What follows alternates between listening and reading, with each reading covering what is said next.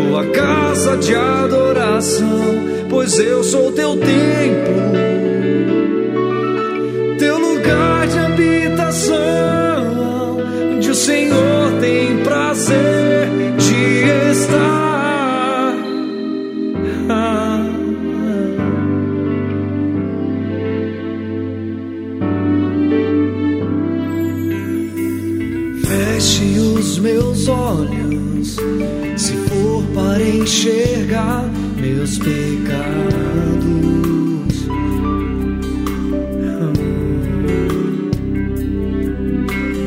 Feche os meus ouvidos, se for para ouvir outra voz além da tua voz.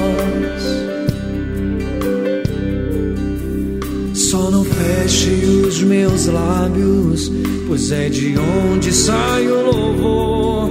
Só fecho meu coração se lá estiver o Senhor e habitar.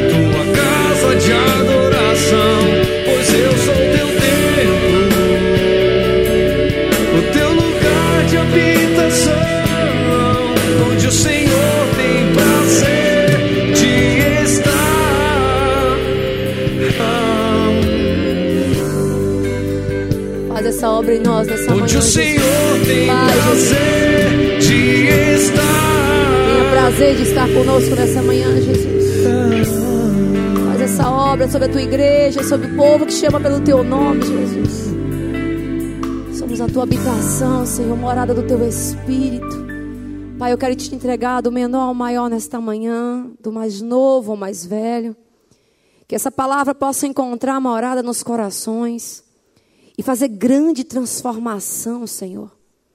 Nós entendemos que somos um povo que se chama pelo teu nome.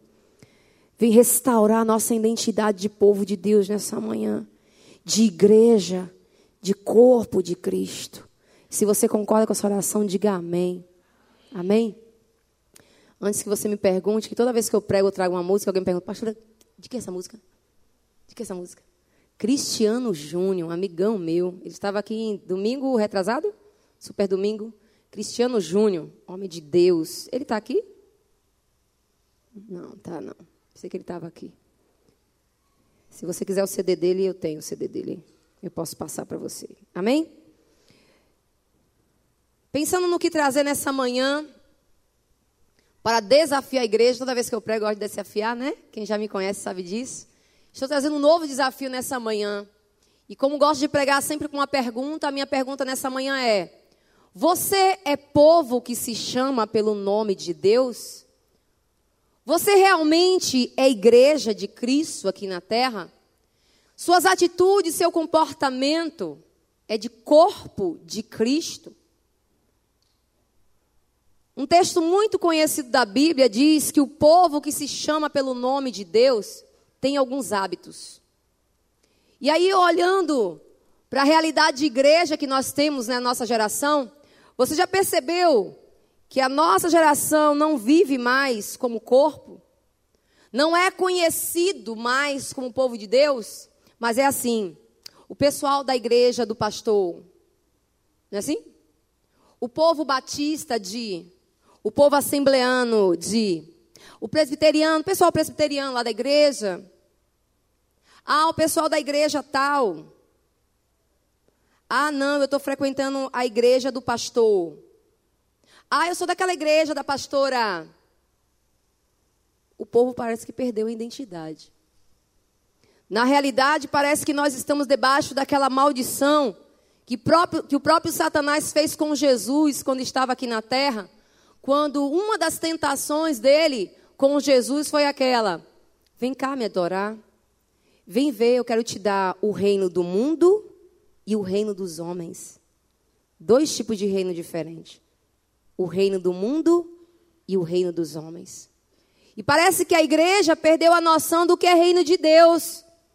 A igreja, o corpo de Cristo, o povo que se chama pelo seu nome, parece que perdeu a noção que o reino é dos céus, não é da terra.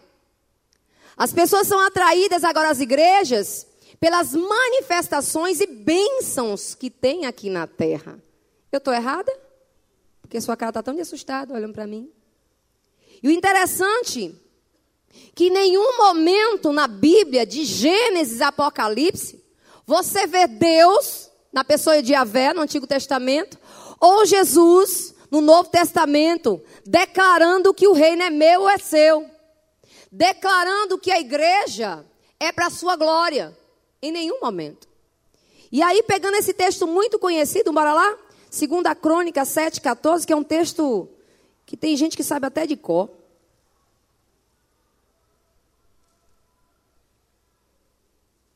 Todo mundo pega esse texto, geralmente isolado, né?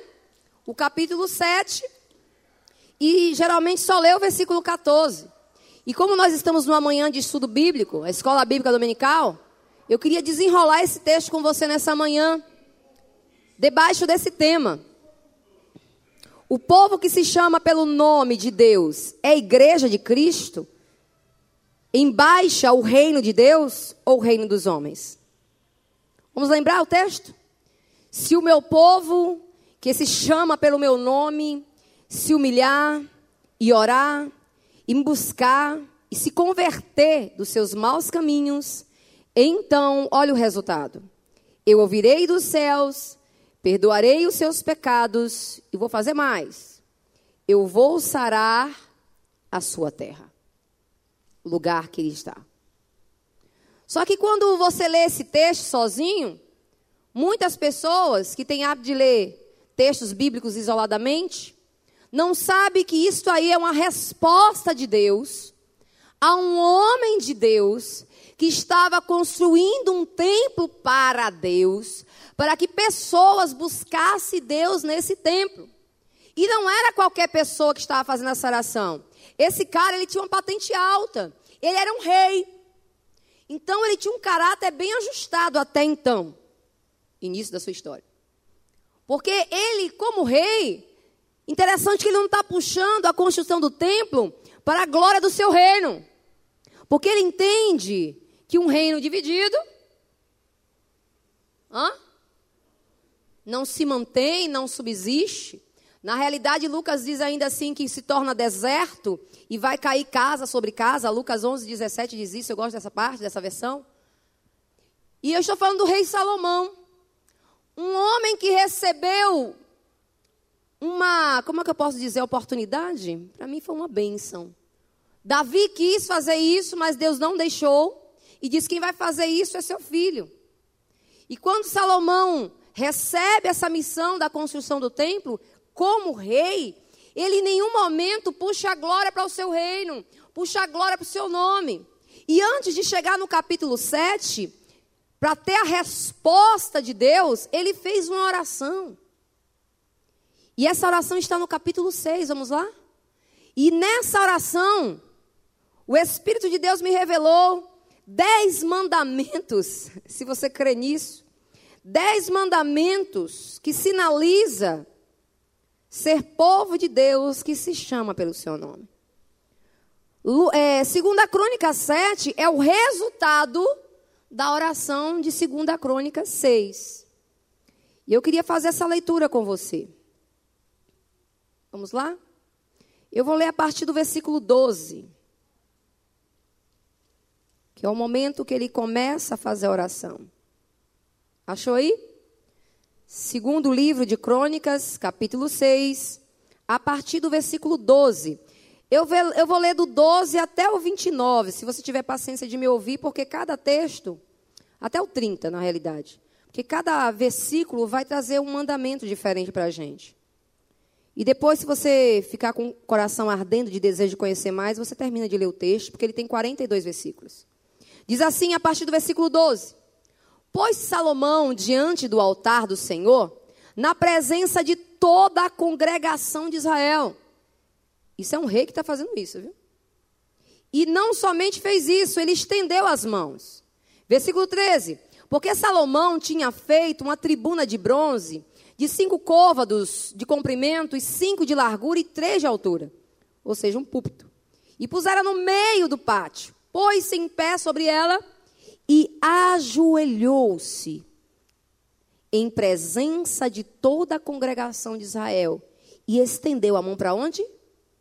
Imagine um rei fazendo isso, gente. Nossa, isso é muito tremendo. Versículo 14: disse: oração. Ó Senhor Deus de Israel, não há Deus como tu nos céus e na terra, como tu que guardas a aliança e a misericórdia dos teus servos que de todo o coração andam diante de ti. Que cumpriste para com o teu servo Davi, meu pai, o que lhe prometestes, pessoalmente o dissestes, e pelo teu poder o cumpristes, como hoje se vê. Agora, pois, ó Senhor, Deus de Israel, faze o teu servo Davi, meu pai, o que lhe declaraste, dizendo: não te faltará sucessor diante de mim, que se assente no trono de Israel, contanto que teus filhos, contanto, ó, a condicional, contanto que teus filhos guardem o seu caminho para andarem na lei diante de mim, como tu andastes. Versículo 17.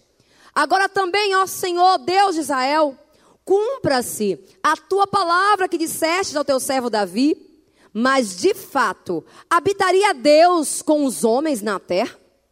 Eis que os céus e até o céu dos céus não te podem conter, quanto menos esta casa que eu edifiquei. Atenta, pois, para a oração que o teu servo e para a súplica, ó Senhor meu Deus, para que ouvires o clamor e a oração que fazes o teu servo diante de ti. Versículo 20 para que os teus olhos estejam abertos dia e noite sobre esta casa, sobre este lugar, do qual disseste que o teu nome estaria ali, para ouvires a oração que o teu servo fizer neste lugar. Ouve, pois, a súplica do teu servo e do teu povo de Israel, quando orarem neste lugar. Ouve do lugar da tua habitação, dos céus. Ouve e perdoa quando alguém pecar contra o seu próximo, e lhe for exigido que jure, e ele vier a jurar diante do teu altar nesta casa, ouve tu dos céus, e age e julga os teus servos, dando a paga para o perverso e fazendo recair o seu proceder sobre a sua cabeça, e justificando ao justo, para que lhe, retribu para que lhe retribuíres segundo a sua justiça. Versículo 24. Quando teu povo de Israel, por ter pecado contra ti, for ferido diante do inimigo, e se converter, e confessar teu nome, e orar, e suplicar diante de ti nesta casa, ouve tu dos céus, e perdoa o pecado do teu povo de Israel, e faze-o voltar à terra que lhe deste aos seus pais. Versículo 26. Quando os céus se cerrarem, e não houver chuva, por teu povo pecado contra ti, e ele orar neste lugar e confessar o teu nome e se converter dos seus pecados, havendo tu afligido, ouve tu nos céus, perdoa o pecado dos teus servos e o teu povo de Israel, ensinando-lhes o bom caminho que andem, e da chuva na tua terra que deste uma herança ao teu povo. Quando houver fome na terra, ou peste, quando houver crestamento ou ferrugem, gafanhotos ou larvas, quando o seu inimigo cercar em qualquer das suas cidades, ou houver alguma praga ou doença, toda oração e súplica que qualquer homem ou todo o teu povo de Israel fizer, conhecendo cada um a sua própria chaga e a sua dor, e estendendo as mãos para o rumo desta casa, ouve tu dos céus, o lugar da tua habitação, perdoa e dá a cada um segundo todos os seus caminhos, já que conhecestes o coração, porque tu, só tu, és conhecedor do coração dos filhos dos homens.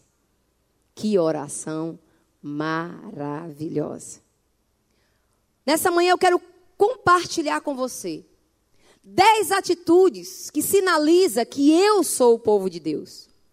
Dez atitudes, eu, eu chamei de mandamentos porque faz por amor. Na realidade, mandamento só se cumpre quem ama. Doutrina pode ser cumprida por obrigação e por julgo. Mas mandamento só obedece quem ama porque ama quem mandou aquele mandamento. Um pouco redundante. Mandamento é algo que alguém que te ama demais resolveu fazer para você como limites e decretos para te poupar, para te livrar de coisas ruins. Estão entendendo onde eu estou querendo chegar? Por isso que eu chamo de mandamentos. Com a minha ousadia de pregadora, tive a ousadia de dizer que são dez mandamentos para o povo que se chama pelo nome de Deus. Para o povo que vive como igreja, não de pastor tal, mas igreja de Cristo. Para o povo que sabe o que é embaixar o reino, não de homens, não do mundo, mas o reino de Deus, o reino dos céus. E aí observa ainda no versículo 13, bora lá, me acompanhe por gentileza, você que gosta de anotar pregação. O versículo 13 vai dizer aí que Salomão tem a primeira atitude. Que quem é corpo, que quem é igreja, quem é povo que se chama pelo nome de Deus, sabe que tem poder. Humilhação. O texto diz que o rei, o rei, se ajoelha. O rei não somente se ajoelha diante do seu povo, dos seus súditos, que deveria ser o contrário, né? O certo não era o súdito se ajoelhar? Não. Ele coloca como exemplo.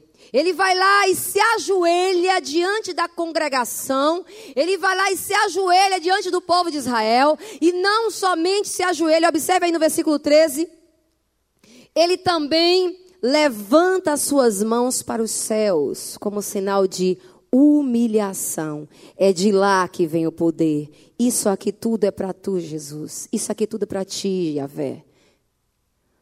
Humilhação é um dos sinais de identidade do povo de Deus. Por quê, pastora? Porque o dono da igreja, Jesus, foi o maior exemplo de humilhação. Estou falando de Filipenses 2, versículos 5 a 8. Você lembra desse texto? Eu vou lá, bora lá. Já que estamos na escola bíblica dominical, você que não leu a Bíblia nessa semana, bora agora se acabar. Amém? Fácil. Carta aos Filipenses. Capítulo 2. Obrigado, meu amor. A partir do versículo 5. Eu já gosto desse pessoal da camisa vermelha, né? Um pessoal legal. Né? Um pessoal gente boa, eu já gosto deles.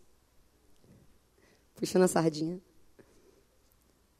Filipenses capítulo 2, a partir do versículo 5 até o 8, vai falar que Jesus é o exemplo da humilhação. Tende em vós o mesmo sentimento que houve também em Cristo Jesus, o cabeça da igreja. Pois ele, subsistindo em forma de Deus, não julgou como usurpação ser igual a Deus. Antes, a si mesmo se esvaziou, assumindo forma de servo, tornando-se semelhança de homens e reconhecido em figura humana, e a si mesmo se humilhou, tornando-se obediente até a morte, e não foi qualquer morte, foi morte de Eu não consigo entender como é que um povo que se chama pelo nome parece que é Deus? Dois seguranças para entrar na igreja. Imagina aí a pastora Anitta chegando com dois seguranças. É claro que eu escolher, escolher dois negão de dois metros de altura, né? Chegando. Ou então, não sei se você sabe, mas já tem no nosso país, inclusive aqui perto da Bahia, o pastor sai debaixo do altar. Verdade. Verdade, é poder, minha irmã. E quando termina a pregação, ele volta para o mesmo lugar e volta igual a Xuxa, na nave. Tu dá risada, mas é ridículo. É nojento. E o povo? O povo que se chama pelo nome? Uma agonia em cima desse pastor. Só faz me tocar. Me toca, me toca. Faz do pastor faz do líder. Estou sabendo que teve uma abençoada em feira esse final de semana. E disse que estava um desespero para tirar foto com a mulher. O povo que se chama pelo seu nome queria que a mulher tocasse pelo menos um fio de cabelo para ser curada. Estão fazendo de homens Deus. Não buscam mais a Deus. Buscam o poder dos homens para a sua vida. O povo, é? Aí, ó. Mas a culpa, a culpa é do povo, meu irmão. Quem faz isso é o povo, essa idolatria do inferno. Mas não conta não, o povo não saber quem é. Eu estou fingindo que eu não sei quem é. A irmã já sabe quem é a revelação aqui. Tu estava lá, foi vaso. Tu vigia, viu, terra. Depois a gente conversa. Estou brincando, irmã. Estou brincando, viu, meu amor? Estou brincando, que eu sou muito brincalhona. O povo que se chama pelo nome de Deus não sabe mais o que é dobrar joelho, não sabe o que é buscar o Senhor no seu particular. Precisa de pastor, precisa de líder, precisa de uma pregação na internet, precisa de alguém tocar e botar a mão na sua cabeça, porque você não sabe buscar sozinha. Ei, que Deus é esse? Que morreu para todos numa cruz, que nos deu acesso livre ao Pai, diz a palavra. Hebreus diz que ele é o novo e vivo caminho que nos dá acesso a Deus. Que povo é esse que se chama pelo nome de Deus, que não sabe que você não precisa mais de sacerdotes? Você sim é povo eleito, exclusivo, sacerdócio real. Você se se humilhar, se ajoelhar, se buscar a face dele, ele se manifesta para você. A questão é que ninguém mais quer se humilhar, meu irmão. E o povo parece que é atraído pela soberba. E a culpa não é do pastor que é astro, não. A culpa não é da pregadora que é famosa, não. A culpa é minha e sua, povo. Que fica na agonia tirando foto, fica na agonia curtindo, fica na agonia atrás. Eu fui pregar numa igreja de cura na sexta. A igreja que eu tenho o hábito de pregar lá no Feira 7, que fecha a rua de gente. Tinha metade de gente, por quê? Porque tinha um outro congresso com uma pessoa famosa. Não estou dizendo que a irmã não é de Deus, a irmã é de Deus, viu? É uma bênção ela. Eu estou falando é do povo, não estou falando dela, não, estou falando do povo. Salomão nos dá um exemplo de humilhação. Rei precisava se ajoelhar. Rei precisava levantar as mãos do céu. Isso para um rei é uma humilhação, meu irmão. Mas o povo que se chama pelo nome de Deus sabe que humilhação é a identidade do cristão. Soberba é a identidade do cão. Altivez é a identidade de Satanás. Vamos lá em Tiago 4, outro texto que eu gosto muito sobre humilhação. Deixa eu compartilhar com você. Tiago, capítulo 4, versículo 8 ao 11. É outro texto que eu gosto muito sobre humilhação. E quando eu falo humilhação, não estou falando da humilhação como barganha. Vou me jogar aqui, vou fazer um pano de saco, vou fazer um jejum, vou chorar aqui para ver se Deus faz alguma coisa. É como estilo de vida, igual a Jesus. Humilhação, humildade. Tiago, a carta de Tiago, capítulo 4, do versículo 8 ao 11, também nos diz assim. Até o 11 não, até o 10. Tiago 4, do 8 ao 10, diz assim: Chegai-vos a Deus, e ele se achegará a vós outros. Purificai as mãos, pecadores, e vós que tem o ânimo dobre, limpe vosso coração. Afligi, lamentai, chorai, convertei-vos dos vossos risos, dos vossos prantos, com alegria, em vez de alegria, tristeza. Se humilhe na presença do Senhor. E sabe quem é que exalta? É Ele. Quem tem que exaltar não é o povo. Quem tem que te exaltar é Deus. E aí tem as músicas da vingança agora. Quem te viu passando na prova e não te ajudou, quando vê você na bênção vai se arrepender. Vai estar em pra terra e eu vou estar no palco. As músicas da vingança. De humilhação não tem? Nada. Segundo mandamento. Voltemos lá para a segunda Crônicas. Estamos ainda na oração de Salomão. Meu Deus, me dá ajuda para correr.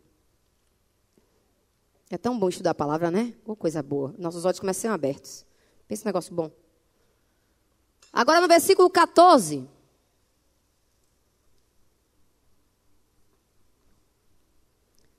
E ele ainda continua a oração dizendo: Ó oh, Senhor Deus de Israel, não há Deus como tu, nos céus, na terra, como tu guardas a aliança e a misericórdia a teus servos, e que de todo o coração andam diante de ti. Salomão agora começa a fazer uma outra atitude, que quem é o povo que se chama pelo seu nome tem como hábito, como estilo de vida, adoração. E eu quero te dizer nessa manhã, que adoração não é tocar um instrumento. Aí eu vou virar meu louvor. Adoração não é tocar um instrumento. Adoração é o quê? É ser um instrumento. Se você tocar um instrumento e é um instrumento, nossa, adoração. Adoração. A palavra adorar no original significa conhecer a Deus. Saber quem é Deus. Já a palavra louvor, eu já expliquei isso aqui. Quem me ouve pregando sabe. É o que Deus faz. E a nossa geração é uma geração, é uma geração que está mais aprendendo a louvar do que a adorar. E eu não estou falando de música. Eu estou falando de estilo de vida. Uma geração que está preocupada com o que Deus faz. O povo que se chama pelo seu nome está mais preocupado com o que, que Deus pode fazer na minha vida no meu casamento, na minha empresa, na minha saúde. É uma geração que não sabe mais o que é adoração, porque não conhece mais Deus. Diz que é o povo de Deus e não conhece o Deus. É uma geração que não tem tempo de estudar a palavra. É uma geração que não nunca leu a Bíblia toda. E diz que esse Deus é dele. E sabe que Deus só se revela na palavra. Deus só disse o que ele é e o que ele gosta na palavra. É uma geração que precisa ser ensinada por alguém, porque ela não tem tempo de parar para buscar, porque buscar a palavra é uma adoração. Viver a palavra é uma adoração. E o pai de Salomão era um adorador. Salomão sabe o que é isso, porque ele tinha exemplo dentro de casa. Davi era um homem segundo o coração de Deus. Era um adorador. Salomão tinha referência de adoração. E aí a minha pergunta é: você que é pai, você que é mãe, seus filhos vê um pai adorador, uma mãe adoradora? Você que é filho, seu pai e sua mãe vê você como um adorador ou uma adoradora? Sua vida é uma adoração? E agora não estou falando de música. Música só é um dos instrumentos para me conduzir a uma adoração. Eu estou falando de estilo de vida. Saber quem Deus é. Onde a minha vida e a sua vida, meu irmão, flui. Mana quem Deus é. Você não precisa nem abrir sua boca. O seu testemunho diz: Nossa, eu quero Deus dessa mulher. Nossa, eu quero viver o Deus desse homem. Que coisa linda. Eu estive em uma igreja, uma primeira batista em Serrolândia, uma igreja de. Quantos anos, Soraya? Cadê? 54 anos, estava fazendo aniversário, eu fui lá pregar. E quando cheguei lá, a igreja metade era de idosos de cabelinho branco e a outra metade era de jovens. E eu comecei a pregar. No segundo dia, uma irmã de idade me, me procurou e fez assim: A senhora podia me ajudar a buscar a Deus assim como a senhora busca? Eu achei isso lindo. Não me vai descer, não, mas achei lindo a humildade dela, de cabelinho branco, com mais de 50 anos dentro da igreja, né? E ter a humildade de procurar uma pessoa nova, não tão nova, nova, vamos continuar com a palavra nova, né? E ter essa humildade, né? Achei isso lindo. O que foi que aconteceu? Certamente ela viu algum momento de adoração manando na minha vida, na pregação, que isso. Porque adoração é tocar no coração de Deus. E você sabe que Satanás o que ele mais quer. Quem é que lembra de Mateus 4, ali no versículo 18? Quando ele apresenta o reino do mundo e o reino dos homens e fala o quê? Se prostra e me adora. Eu só quero isso. Olha que miserável. Se prostra aí. E a nossa geração, o povo que se chama pelo seu nome, quando está sendo perseguido, quando está sendo atribulado, quando está passando por dificuldade, para de adorar. E esquece que a adoração alimenta a alma, sustenta o espírito. A adoração deixa você em ligação direta com o Pai, a ponto de passar por cima dos problemas, a ponto de passar por cima da dificuldade, a ponto de enxergar Golias deste tamanho. Porque foi assim que o adorador enxergou Golias. A ponto de jogar uma pedra. Adoração precisa ser o estilo de vida do povo que se chama pelo seu nome. Amém, igreja? O interessante é que quem tem uma vida de adoração sabe onde Deus está. Não entendi, pastora. O que, é que a senhora quer falar agora? Eu estou vendo um monte de crente frequentando ambientes, estando em lugares que Deus não está. Sabe quem está lá? Os homens. Eu estou vendo muito disso. Tu tá sabendo, velho? Vou lá, véio, porque não quer saber se Deus está. Está preocupado se o povo está lá, não se Deus está lá. E o adorador, ele é atraído pela presença de Deus. Ele frequenta os ambientes que flui Deus. Ele tem relacionamentos que mana a vida de Deus. Você passa horas e horas batendo papo, não é com coisas que alimentam a sua carne, destrói a sua carne, mas alimenta a sua alma. E é tão bom ter esse relacionamento. Amo andar com adoradores. Eu não estou falando de cantores, eu estou falando de adoradores. Amo andar com quem tem estilo de vida sabendo quem Deus é na terra e nos céus, como disse Salomão. Amém? Terceiro mandamento, versículo 16 e 17. Vamos lá. Nossa, ainda estou no terceiro mandamento. O versículo 16 17, Salomão diz assim: Agora, pois, ó Senhor, Deus de Israel, faze a teu servo Davi, meu pai, o que lhe declaraste, dizendo: Não te faltará sucessor diante de mim, que se assente no trono de Israel, contanto que seus filhos guardem o seu caminho, para que andem na lei diante de mim, como tu andastes. Agora também, ó Senhor Deus de Israel, cumpra-se a tua palavra que dissestes ao teu servo Davi. Outra característica do povo que se chama pelo nome de Deus, não espera em promessas de homens, espera na promessa de quem? De Deus. A promessa de Deus, ela se cumpre. A promessa de Deus, ela prevalece. A questão é que tem gente ouvindo promessas de profetas falsos, mentirosos, que falam o que o seu coração quer ouvir. Tu vai casar, vaso. O homem vai ser de Deus. Você não vai ficar sozinha, vaso. Aí vem o profeta verdadeiro. Tu vai ficar sozinha, porque tu não, tu vai cair de novo. Vou te usar como uma missionária solitária sobre a terra. Quem quer ouvir essa profecia? Tem alguma solteira aqui? Ah, vou te levar para Jocum. Tu vai ter um celibato forte, mas vou te usar poderosamente. Ninguém quer essa profecia. Né? Hein, Lu? Tu quer essa profecia, Batu? Só eu e tu, Vaz. Só eu e tu com essa loucura. Isso é coisa de dúvida. Mas se mandar outro galego, a gente conversa também, né? Tô brincando. Não tô nem preparada para isso ainda. É tanta profecia que eu vou casar, que eu vou casar. Eu quero saber se é promessa de Deus, né? Vamos lá em Romanos 4, 20. Oh, deixa eu ler esse texto, não precisa abrir, não. Esse texto vai dizer, anote aí você que está anotando, Romanos 4, 20, eu gosto desse texto. Esse texto vai dizer que Abraão esperou na promessa e isso fortaleceu a fé de Abraão.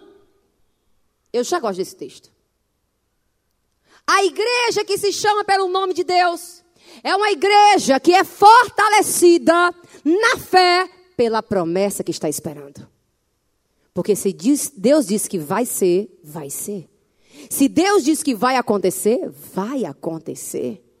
Se Deus diz que não será decepcionados aqueles que esperam no Senhor, não serão decepcionados. E se você está decepcionada, se você está decepcionado porque a sua espera não está em Deus, está em pessoas, sem medo de errar sem medo de errar. Suas perspectivas, sua ansiedade deve estar em ministério, deve estar em igreja, deve estar na pastora Anice, deve estar no pastor Jadson, deve estar em qualquer outra coisa, menos em Deus. A sua ânsia, a sua espera deve estar em coisas ou em pessoas. Decepção só vem de pessoas, sim ou não? De Deus, só se tu é doida. Se tu é doida. Deus, ele não decepciona. A não ser que você acreditou em algo que Deus não falou.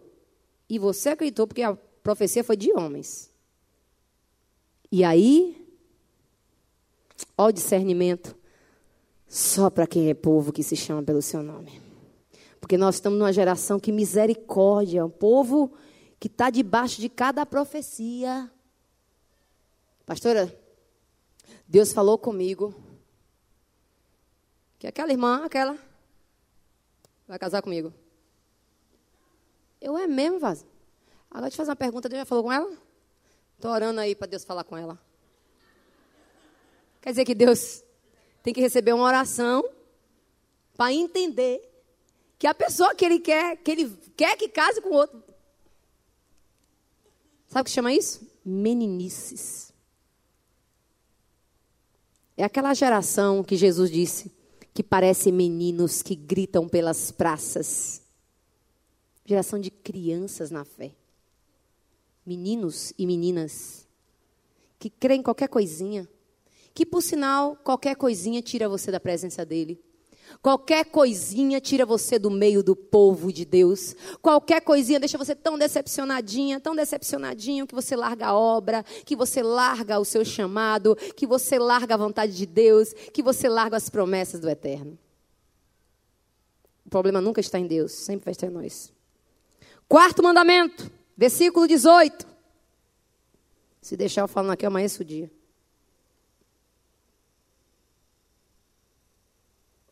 O versículo 18 diz assim: que Salomão continua sua oração dizendo: Mas de fato, habitaria Deus em homens, com os homens na terra?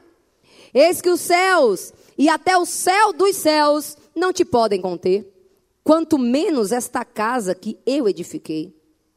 Salomão começa a entender a diferença entre estrutura e presença de Deus.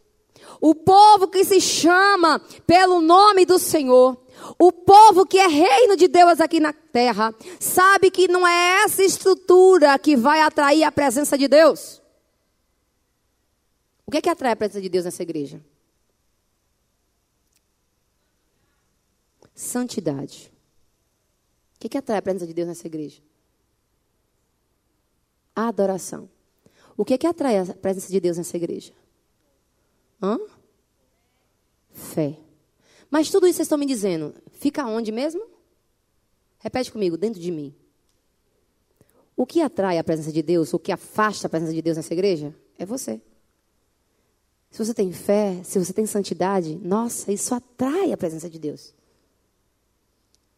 Então eu tenho que entender que não é estrutura, não é porque eu estou no ministério de família. Não é porque eu estou no ministério Abraça-me. Não é porque eu sou da intercessão. Estrutura, tudo estrutura. Não é porque eu faço parte da igreja Batista Central na Getúlio Vargas, aquela igreja grande de rico. É lá que eu estou. Não é estrutura. Porque quando tu está em casa, é como? E o irmãozinho que não mora numa casa com a estrutura dessa, fica como? Hã? Deus não vai lá? Salomão entendia que não era o que ele estava construindo, não é o que ele construiu. Salomão sabia que não adianta ter construído aquele templo maravilhoso se a presença de Deus não viesse. Não adianta eu dizer que sou o povo que se chama pelo nome de Deus, tem toda uma pinta de crente, toda uma pinta de mulher de Deus, de homem de Deus, e não tem a presença de Deus na sua vida. Tem mais a presença da religião. Quem se chama pelo nome de Deus, o povo de Deus sabe que o que atrai a presença de Deus não é a estrutura da igreja, mas é o coração do povo em forma de igreja, submetida ao cabeça, Jesus. Onde não é o que você pensa, não é o que você acha, é o que Deus quer, é o que Ele manda. É a vontade dele, que é boa, que é perfeita, que é agradável. E ele diz: Isso é só para quem não se conforma com este mundo. Isso é só para quem tem renovação de entendimento. Romanos 12 diz isso. Não é para qualquer um. Não é para frequentador de igreja. Não é para quem está aqui por causa de pastor, por causa do curso tal, por causa do ministério tal, por causa da pastora tal, do pastor tal. Não é por causa de estruturas. É por causa da presença de Deus. O povo que se chama pelo seu nome sabe que precisa dessa presença. Não é só na estrutura, é em casa, em qualquer lugar. E é por isso que muitas vezes o culto fica travado, porque você não tem a sua devocional na sua casa, eu não tenho a minha devocional na minha casa, eu não busco o Senhor na minha casa e quero que ele se manifeste aqui. E aí vai culpar o pastor, deve estar em pecado. Aquela pretinha seca, no mínimo, está em pecado. É, não fluiu nada. Eu não senti nada quando ela estava pregando. Aí a culpa é minha. Quem se chama pelo nome de Deus sabe que a presença dele é mais do que tudo. Não tem nada que pague a presença desse Deus. Oh, aleluia! Não tem nada. Não há nada melhor. Ai, não há nada melhor quem é saciado pela presença de Deus, o dono da igreja, o Senhor da igreja, é completo, é preenchido e suas carências fica tudo lá embaixo. Aleluia. Pode glorificar mesmo, adoradora. Quinto mandamento, versículo 19. Atenta, pois, para a oração que o teu servo e para a súplica, ó Senhor meu Deus, para ouvirdes duas coisas: o clamor e a oração que faz o teu servo diante de ti. O povo que se chama pelo nome de Deus sabe que oração é mais do que falar com Deus. Oração é ouvir Deus e obedecê-lo. O povo que se chama pelo nome de Deus, que não tem vida de oração, não tem relacionamento com Deus. Tchau. Quem ora muito, muito poder. Quem ora pouco, pouco poder. Ou tem vida de oração, não tem, não tem meio termo.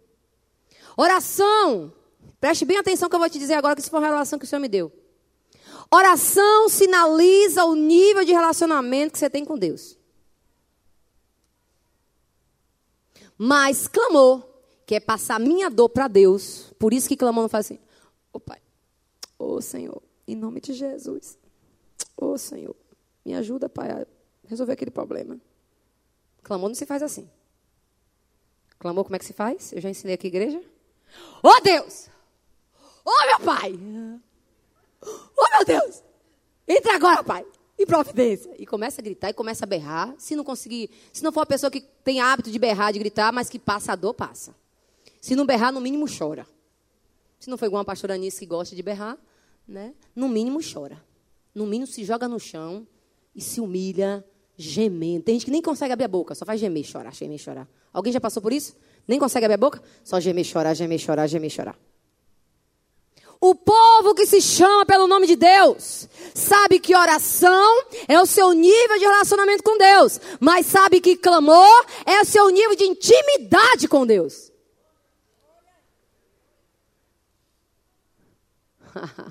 Isso é muito lindo.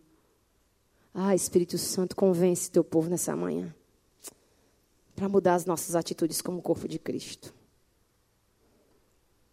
Clamor é passar a dor para Deus. O povo que se chama pelo nome de Deus tem vida de oração e vida de clamor. Porque oração é se relacionar com o Senhor. E eu vou te dar o resultado da oração de Salomão neste instante. Sexto mandamento. Já estou terminando. São dez.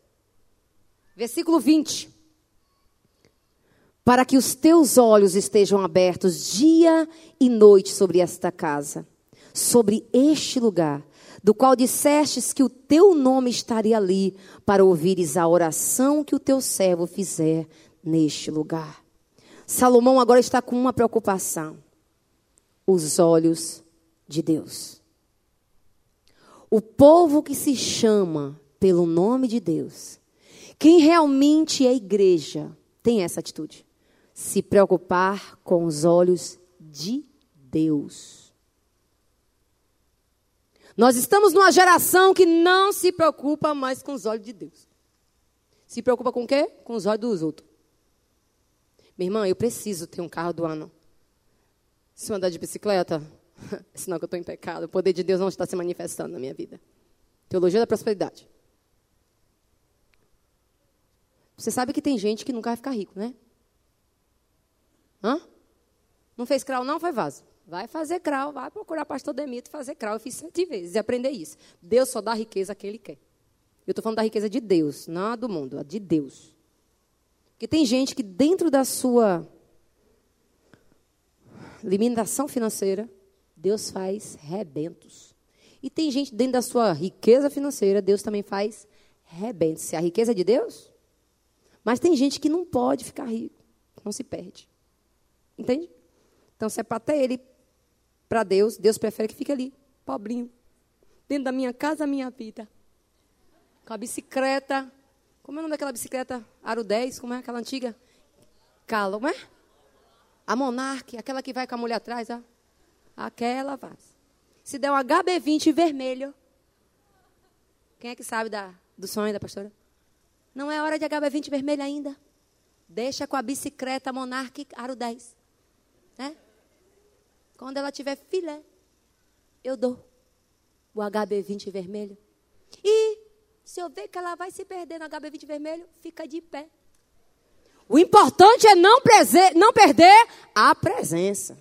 O importante é me preocupar com os olhos de Deus. E a nossa geração é a geração que não somente fica preocupada com, as, com os olhos de Deus, mas com a mão de Deus. Se Deus não fizer, eu vou sair da igreja. Vou sair do ministério. Vou parar de buscar Deus? O que ele faz na vida dela, não faz na minha. Tu já viu a vida de Jace como é? Se Jace tem, eu tenho que ter. Não somos filhos. Deus faz acepção de pessoas? Deus não faz acepção, mas faz seleção. Como é isso, pastor? É. Se a irmã está se humilhando, buscando, se permitindo, eu não estou nem aí para Jeová. Aí Deus tem a obrigação de fazer na minha vida? Se eu não tenho compromisso com Ele. Se eu não me manifesto como corpo de Cristo. Se eu não tenho preocupação com os olhos dele. Minha vida está agradando os olhos de Deus? Minhas atitudes agradam os olhos de Deus? Eu não faço por causa do pastor, da pastora? Eu não faço porque eu estou no ministério? Não. Minha grande preocupação e prioridade é os olhos de Deus. Os olhos de Deus para mim é prioridade. Você sabe que eu não caio na bagaceira, minha irmã? Tu sabe que eu não caio no pecado? Por causa dos olhos de Deus. Deixa eu te contar logo aqui.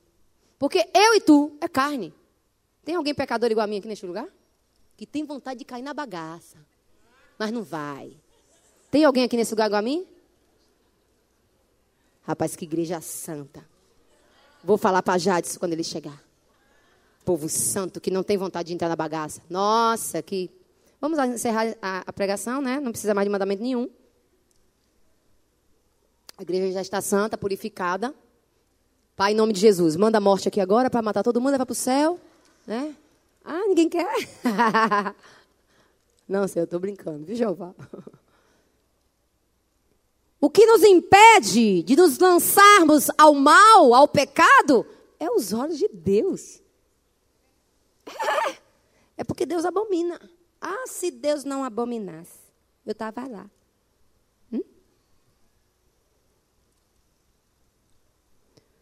Nós precisamos nos preocupar com os olhos de Deus e não com as mãos que fazem prodígios, maravilhas e bênçãos. Tem muitas pessoas que estão na igreja esperando a manifestação da mão de Deus e não dos olhos de Deus. Pessoas mudando de igreja porque não vê prodígios, maravilhas e bênçãos. Pessoas que largam Jesus porque a mão dele não manifestou nenhum milagre. E o que Jesus procura são verdadeiros adoradores que só se preocupa com os olhos dele. O resto é consequência de uma vida com ele. Sétimo mandamento, vou me adiantar, só faltam 15 minutos para as 11. Versículo 21 vai dizer assim: Salomão continua: Ouve, pois, a súplica do teu servo e do teu povo de Israel, quando orarem neste lugar, ouve do lugar da tua habitação dos céus e faz duas coisas. Não somente ouve também. O povo que se chama pelo nome de Deus tem que ter perdão como hábito. Mas, pastor, o texto não está dizendo que é para Deus me perdoar? Mas só que esse texto está em concordância bíblica com outro texto de Mateus 6. Bora lá, rapidinho. Só para te lembrar que o perdão de Deus realmente vem, mas tem uma condicional aí. Mateus 6, versículo 12, depois o 14 e o 15. Quem já foi no reencontro, eu já ministrei sobre isso. Mateus 6, versículo 12 diz assim: E é perdoando-nos as nossas, perdoa-nos as nossas dívidas, assim como nós temos perdoado os nossos. Versículo 14 e 15: Porque se perdoardes aos homens as suas ofensas, também o vosso Pai celeste vos perdoará. Se, porém, não perdoastes aos homens as suas ofensas, tampouco o vosso Pai vos perdoará as vossas ofensas. O povo que é a igreja de Cristo não fica aguardando mágoa, não fica aguardando rancor, não fica aguardando ódio, não fica aguardando pendências, porque sabe que é perdoando que será perdoado. É um povo que tem perdão como hábito, porque Jesus tinha uma vida de perdão. Jesus, enquanto estava aqui na terra, ele deu vários exemplos de perdão. Perdão para um amigo que andava com ele todos os dias e o traiu por 30 moedas de prata. Perdão para outro amigo dele que negou ele, amizade com ele, que disse que não era um deles. perdoou aquele insulto daquele ladrão lá na cruz e perdoou a galera que ele tanto curou, que ele tanto libertou, que ele tanto alimentou e que crucificou ele. Perdoa, porque eles não sabem o que estão fazendo. Perdão deve fazer parte da nossa história. E aí, Mateus 18, anote aí, versículo 21, 22. Um daqueles que andava com Jesus pergunta: Jesus, preciso perdoar quantas vezes? 492. Se você perdoar 490 por dia, já está filé. Amém? Se você é aquele que só gosta de entrar na Bíblia, segundo o texto bíblico que está escrito lá, então pronto. 490 por dia. Está ótimo. Porque na realidade, o que Jesus estava provocando em Pedro é que ele saísse da regrinha, da lei, que era 70, que era 7, mas que fosse 70 vezes 7, ou seja, estilo de vida, perdoar. Não carregar mágoa, não carregar rancor, não ficar com ressentimento, que já expliquei aqui o que é ressentimento. E é tão interessante que Marcos 12 vai dizer que as pendências nos relacionamentos impede você de trazer algo até no altar. Vá resolver seu pepino e depois você traga aqui, ó. Fique pensando que minha preocupação é seu dinheiro, nem o que você está apresentando a mim, não. A minha preocupação são seus relacionamentos. Oh. E aí é o próximo mandamento, no capítulo 8 que no versículo 22 você vai ver que Salomão vai começar a dizer o pecar contra o próximo. Observe aí, no versículo 22. Quando alguém pecar, é outro mandamento, é o oitavo mandamento. Seus relacionamentos é muito importante para Deus. Marcos 12, 33 e Mateus 5, 24 vai nos ensinar que Deus está preocupado quando você peca contra o seu próximo. Muitas vezes nós ficamos preocupados em pecar contra Deus, mas esquecemos que pecar contra o próximo também traz danos terríveis para a igreja, para o corpo. Marcos 12, 33 e Mateus 5, 24. Não leve oferta no altar com pendências em relacionamentos. Nem adianta ser dizimista. É por isso que você não entende, né? Porque o devorador ainda está na minha vida financeira, cheio de pereba. Tem uns crentes que chegam aqui na igreja que parece, tá cheio de buraco. E vem para o altar entregar o dízimo e oferta. Cheio de buraco. No altar. Cheio de pendência no relacionamento. Cheio de achismo de fulano, de julgamento, porque fulano é assim, porque fulano é assado. Não se olha. Consegue enxergar o cisco daquele irmão da camisa lá, listada lá atrás, naquele óculos. Ele está de óculos escuros, eu estou enxergando o cisco do olho dele. Olha ela, está vendo a vida dele como é? E não enxerga o argueiro que está no olho dela.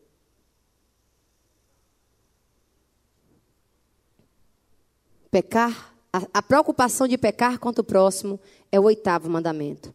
Nono mandamento, para fechar, versículo 24, vai dizer, vai dizer agora que o pecar contra Deus. Quem se chama pelo nome de Deus é uma igreja que tem preocupação em pecar. Pecar não pode ser hábito, pode ser um acidente.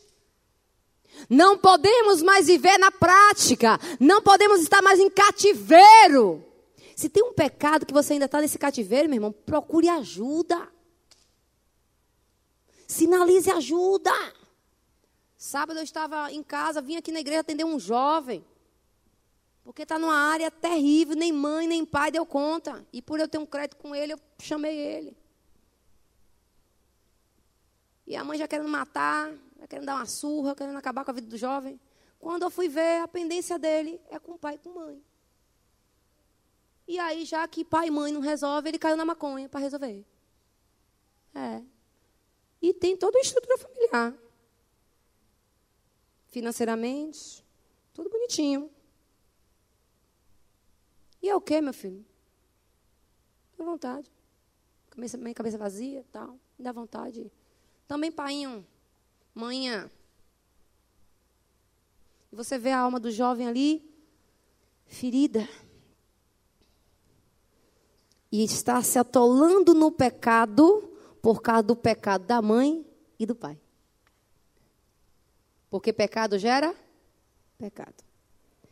Para fechar, versículo 29, o décimo mandamento do povo que se chama pelo nome de Cristo, do nome de Deus. Toda oração e súplica que qualquer homem ou todo o teu povo de Israel fizer, vírgula, olha o que está aí agora, conhecendo cada um a sua própria chaga e a sua dor, e estendendo as mãos para o rumo desta casa, ouve tu dos céus, lugar da tua habitação, perdoa e dá a cada um segundo todos os seus caminhos, já que lhe conheces o coração, porque tu, só tu, és conhecedor do coração dos filhos dos homens. Cura não somente física.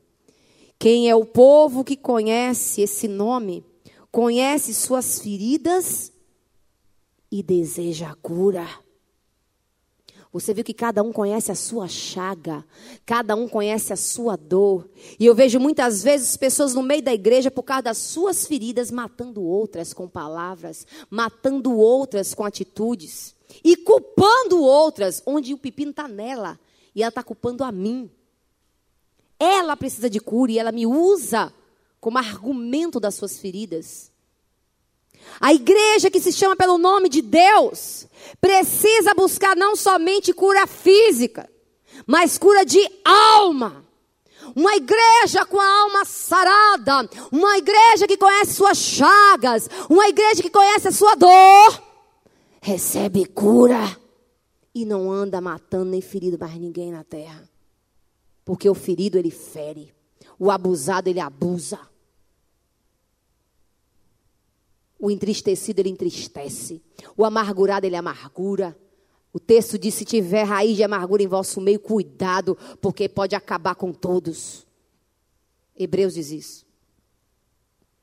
E aí, para terminar, quando ele termina de fazer essa oração no capítulo 6, agora entra o capítulo 7. Mas acontece algo entre a oração e a resposta de Deus. Observe aí. Já estou terminando. Capítulo 7, versículo 1, 2 e 3. O que é que acontece antes da resposta? Ele faz a oração no capítulo 6.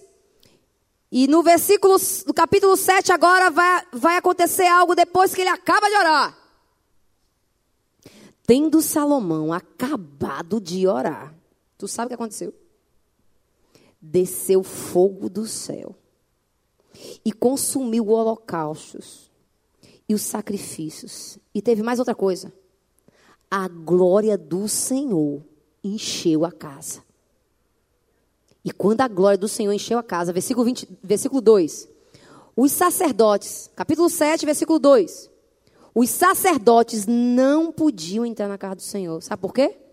Porque a glória do Senhor tinha enchido a casa do Senhor. E no versículo 3 diz que não somente os sacerdotes ficaram impedidos de querer fazer sua religiosidade, eles também, os filhos de Israel, começaram a ver, os olhos foram abertos, começaram a ver descer o fogo e a glória do Senhor sobre aquela casa.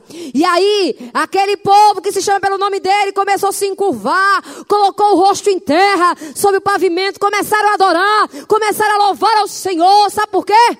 Porque Ele é bom e porque a sua misericórdia dura para sempre. Eita! Você pode dar uma salva de palmas para esse Deus? Oh, Deus maravilhoso! Ei!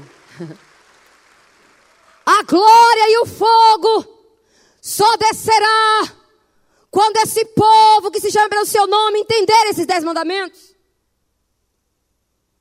E o interessante, não sei se você sabe, aprendi isso com meu professor de Antigo Testamento.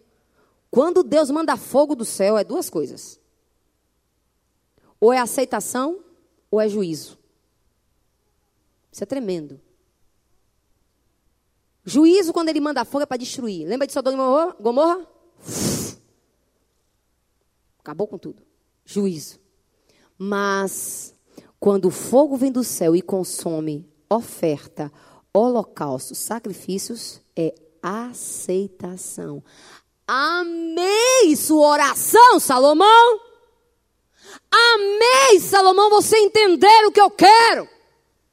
Amém, Salomão. Você entendeu que não é só levantar um templo. Amém, Salomão. O que eu quero é o povo que está dentro do templo, não é a estrutura. Amém, Salomão. Você entendeu o que é chamar pelo meu nome. Então, vou sinalizar para você: fogo e glória, fogo e glória, fogo e glória, fogo e glória, fogo e glória. Aleluia!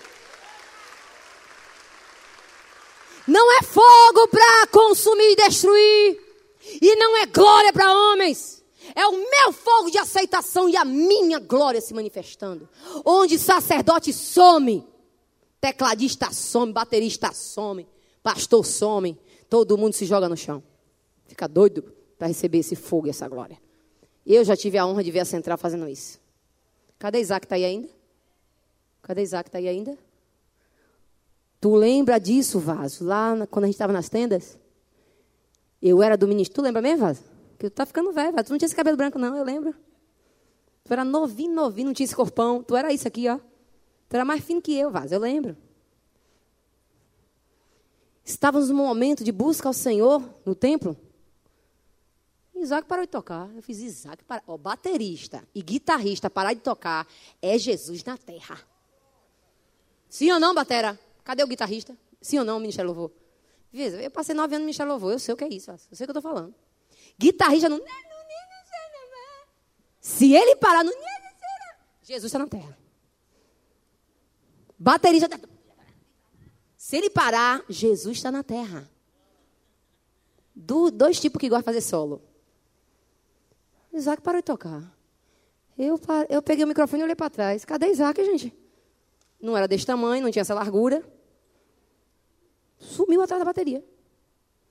Olhei para um lado, olhei para estou vendo todo mundo no chão. Olha para a igreja e começou. Tuf, tuf, tuf, tuf, tuf. Fiz eu também vou puf. eu não sabia o que era. Eu fui também. Não tinha percebido que era glória, não. Estava novata ainda. Eu quero descer também. Não sei o que é, mas deve ser coisa de Deus. E puf. Meu irmão, a igreja ficou ó, horas e horas. Outros de pé, normal. Mas chorando, chorando, chorando, chorando, chorando, chorando. Outro gritando, outro gritando, outro só quietinho, parado no lugar. Era o fogo e a glória sinalizando: eu estou aceitando vocês nessa manhã. eu estou manifestando a minha glória. Os sacerdotes desapareceram. Não conseguiram fazer nada. Exatamente como está no texto. Não conseguiram fazer nada. E o povo? O povo começou a ver a glória. E foi todo mundo pro chão. Pastor não disse nada. Não é pregação de pastor. Que prega bem, que prega mal. É a glória de Deus. Resultado de quem quer ser corpo de Cristo. Resultado de quem realmente é o povo que se chama pelo seu nome é não resistir ao fogo e à glória de Deus. Após ter um momento de oração tão tremendo, de querer a vontade do eterno para a sua vida. O que foi que trouxe este fogo e essa glória? A oração de Salomão. Não foi a, a bateria da marca tal, o teclado da Yamaha XS7. Não foi aquela mesa de 10 mil que Jerry está mexendo nos botão. Não foi. Não foi o não é um negócio Ximene. Tem um que é chique aí, é Ximene, sei lá, chamando, sei lá como é o nome do elemento. Não foi microfone da marca melhor, sem fio. O que trouxe o fogo e a glória do Senhor naquele dia, naquele templo, foi um coração sincero buscando a face de Deus, aquebrantado, arrependido, sabendo qual é o papel de ser povo pelo nome dEle.